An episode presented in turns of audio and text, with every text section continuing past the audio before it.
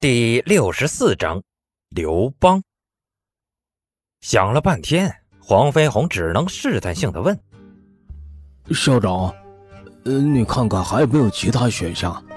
比如外语什么的，十三姨外语很不错的。”陈斌无语的看向几人：“名额只有一个，我现在也没有声望点还有……”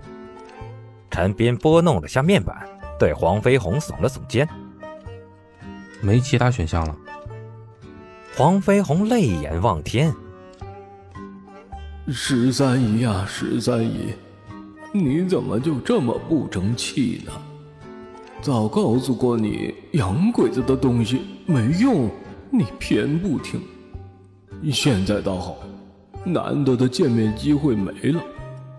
你当年要是跟我学两年医术，何至于此？但想了会儿，黄飞鸿又高兴起来。自己现在这副样子，跟十三姨见面，估计会吓到他。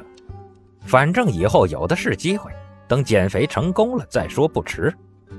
不理会患得患失的黄飞鸿，一个敌人排除。裘千仞跟叶问对峙起来。虽然在气势上，裘千仞占了上风，但他那副浑身不能动弹的样子，实在没什么威慑力。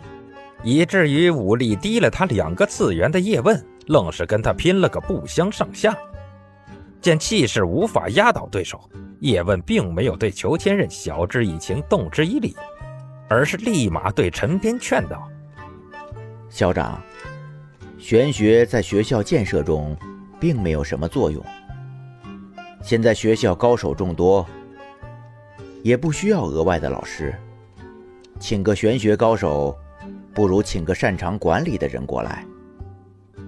叶问看得明白，决定权终究在陈斌手里。与其劝服同样期待与家人见面的裘千仞，不如从侧面撬动陈斌的心来的实在。至于裘千仞的想法，嗯，不是熟人，可以不是。谈及家人，叶问难得露出市侩的一面。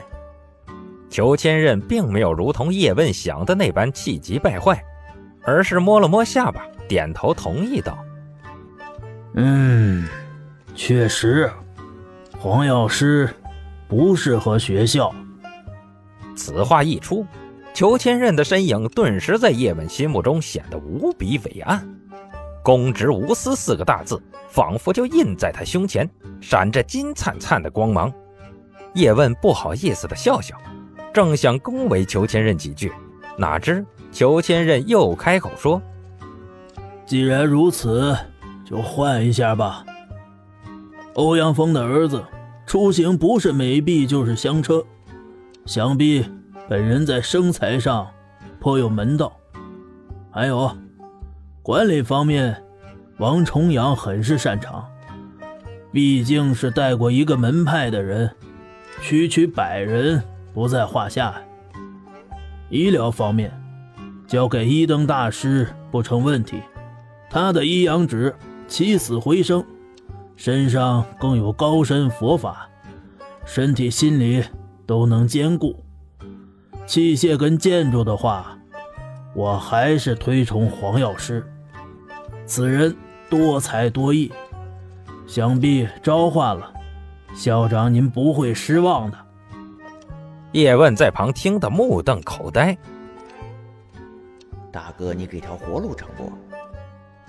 你以为在玩十项全能呢？全给包了，我们还玩个蛋呢！裘千仞露出自得的笑容，这就是选择面广的优势啊！他一辈子醉心武艺，只求跟五绝一较高下，五绝哪个来了，他都开心。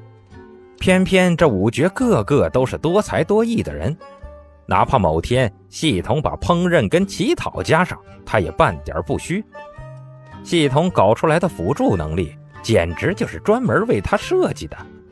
陈斌也被裘千仞说的有些心动了，黄药师确实是个不错的人选。刨除那臭的要死的性格，这人来了，基本能把学校杂事都给包了。陶冶情操。吹箫，吹碧海潮生曲；学院改建，种树，种五行八卦阵。学院生活不丰富，开课、管理课、医疗课、围棋课，市面上开的大部分黄药师都能开。至于黄药师不能开的，给他两本书，自己研究几年，想必也能开。天才或全才，武侠世界不少见，但像黄药师这般妖孽的怪物，基本没有。人家武功随随便便的学，都能混出个五绝成就。要是认真打坐几年，还不把王重阳抱出翔来？更兼各种自创武功，各种孝顺徒弟，除了运气，这人简直就是一武侠版的龙傲天。陈斌心里顿时把黄药师加入了召唤套餐，但想了下，终究没把手指往下点。黄药师是全才不假。但也因此在某一方面并不是很突出，像是财政，像是管理。如果真的刨出武功来选，世间比他高的未必少到哪儿去。陈斌并不知道现在学校缺什么，把人弄出来，万一需要的方面不是他擅长的，难不成还要等他几年慢慢学？陈斌摇了摇头，这个绝对不成。怎么样？看陈斌摇头，叶问的心顿时揪了起来。裘千仞则是老神在在的闭目养神，他觉得自己已经赢了。那个姿势体大，容我再想一想吧。陈斌苦笑道：“多想想也好，难得的免费特权，好钢要用在刀刃上。”裘千仞意有所指的道。叶问脸色白了白，留下句：“我愿意在此教授武艺。”便躺回床位。他知道自己基本是没戏了，不过好歹看到了机会，只要认真工作，想必陈斌也不好意思亏欠自己太多。叶问终究留了下来，陈斌舒了口气，觉得气氛有些烦闷，便匆匆离开了。走到操场，倒在草地上。陈斌打算就着斜阳眯一会儿。外面正是下午的时候，学生们老老实实在上课。张宝那厮则是在跟自己爷爷耍宝。嗯，乖孙儿啊，这里哪里不好了？这老师这么厉害，同学又都热心，这干嘛不留在这儿啊？为什么呢？朵朵在旁边说道：“她不是为了劝架，只是为了满足心中的好奇。看东方白惊艳的一掌后，她自己都有种留在这里习武的冲动了。怎么这孩子反而不愿意呢？”哎呀，爷爷你怎么就想不明白？张宝急得满头大汗。别人看到东方白的武艺高强，他却看到东方白的性格暴虐。那可是个人呐！